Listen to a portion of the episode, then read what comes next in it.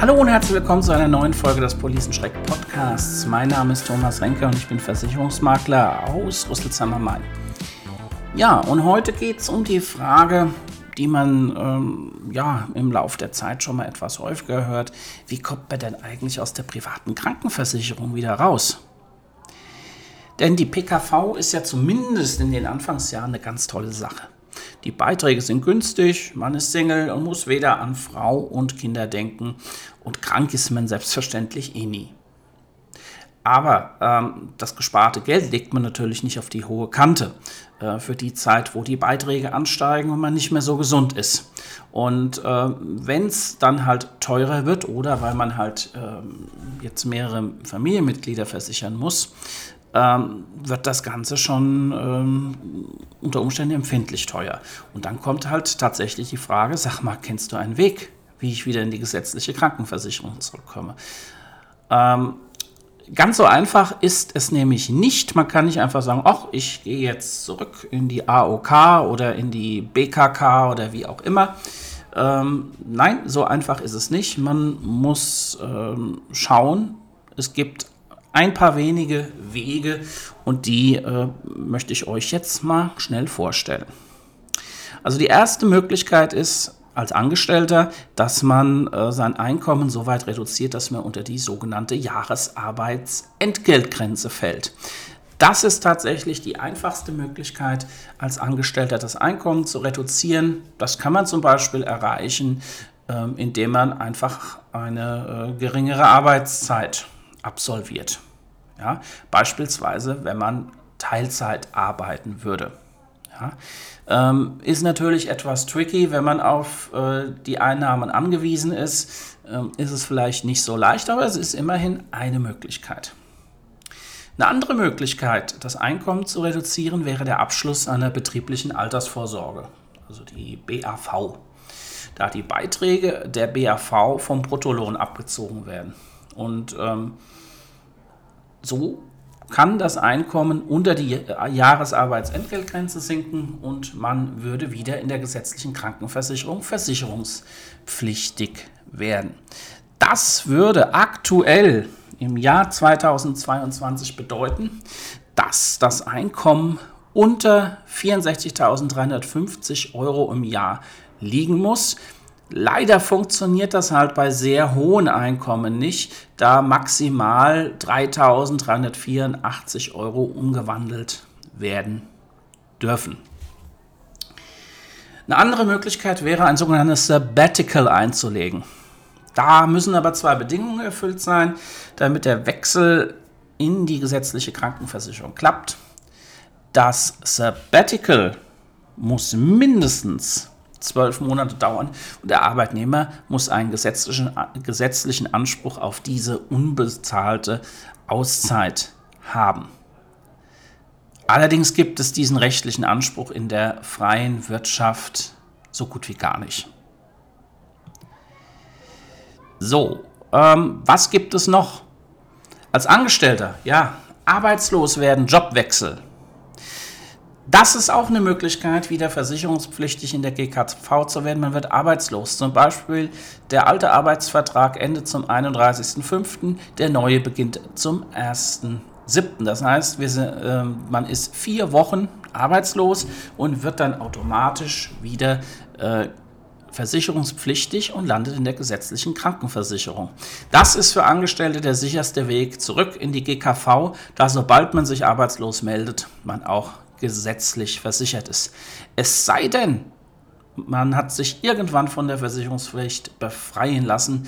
Das gilt dann nämlich immer und ist nicht umkehrbar. So, für den Angestellten die letzte Möglichkeit, sich aus der äh, privaten Krankenversicherung zu entfernen. Ja, die letzte Möglichkeit ist ganz einfach, dass man eine Tätigkeit im Ausland aufnimmt denn dort ist man dann versicherungspflichtig. Aber darauf achten, dass man nicht vom Arbeitgeber entsandt wird, denn in diesem Fall bleibt man weiterhin in Deutschland sozialversicherungspflichtig. Und darüber hinaus ist es auch wichtig, dass der Versicherte auch tatsächlich seinen Lebensmittelpunkt ins Ausland verlagert hat und nicht beispielsweise über eine Scheinadresse gemeldet ist. Im Übrigen werden Wechsel in die gesetzliche Krankenversicherung über das Ausland streng überwacht und vom Bundesamt für soziale Sicherung und ähm, da diese Möglichkeit in den vergangenen Jahren stark missbraucht wurde. Das sind die Möglichkeiten für Angestellte. Ähm, als Selbstständiger ähm, sieht es etwas anders aus, weil das funktioniert alles bei Selbstständigen nicht. Und da muss man schon etwas tiefer in die Trickkiste greifen. Ähm, eine Möglichkeit oder eigentlich die einzige ist es, dass man sich anstellen lässt. Ja, die Tätigkeit muss Hauptberuf sein und man muss mehr als 450 Euro verdienen. Ähm, die selbstständige Tätigkeit kann als Nebenberuf fortgeführt werden, damit der Angestelltenjob als Haupterwerbsquelle anerkannt wird. Muss er sowohl den Hauptteil der Arbeitszeit als auch die Einnahmen ausmachen. Äh, in Zahlen bedeutet dies, dass man mehr als 20 Stunden äh, in der Woche arbeiten muss. Wenn diese Möglichkeit nicht greift, gibt es, gibt es noch eine Möglichkeit, wenn der Ehepartner noch in der gesetzlichen Krankenversicherung versichert ist, ähm, dann wird man im Falle einer Betriebsaufgabe versicherungspflichtig und könnte somit beitragsfrei in die Familienversicherung äh, des Ehepartners wechseln. Und äh, der Minijob darf maximal 450 Euro pro Monat ergeben. Was man halt äh, beachten muss, diese Möglichkeiten, das ist eigentlich eher die Ausnahme als die Regel.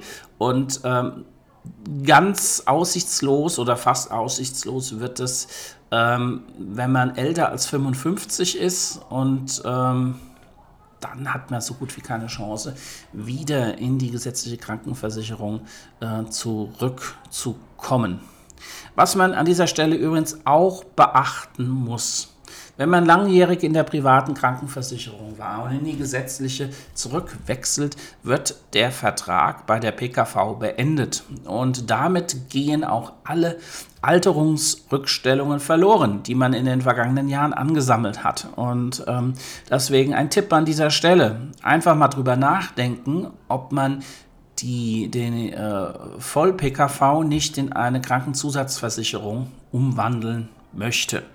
Ähm, weil hier können Teile der Alterungsrückstellung angerechnet werden und damit ähm, hat man zum einen Ausgleich für die schlechteren Leistungen der gesetzlichen Krankenversicherung äh, im Verhältnis zur PKV und äh, die, die Alterungsrückstellungen gehen nicht komplett verloren. Insbesondere auch beim Thema ähm, Krankentagegeld, also Einkommenssicherung im Krankheitsfall, sollte man dann auch schon mal schauen, weil ähm, in der Regel hat man ja ähm, über die äh, Krankentagegeldversicherung, die man in der Voll-PKV hatte, wenn das alles richtig gemacht wurde, einen ordentlichen Schutz. Ähm, in der gesetzlichen sieht das ein bisschen anders aus, weil da besteht eine Lücke. Also, ähm, das sollte man sich dann halt in dem Fall ganz genau anschauen, wenn man äh, die PKV hinter sich lässt, dass man da vielleicht den ähm, nicht doch finanziellen Schiffbruch erleidet. So viel zum Thema ähm, Wechsel von der PKV in die gesetzliche Krankenversicherung. Wenn ihr Fragen habt, dann schreibt mir unter info@policenschreck.de. Meldet euch unter dieser E-Mail-Adresse oder über die Direktnachrichten in den entsprechenden sozialen Medien. Vielen Dank, dass ihr mir zugehört habt. Ich wünsche euch noch eine schöne Zeit. Bis bald. Grüße aus Rüsselsheim, euer Thomas Henker. Bis bald. Tschüss.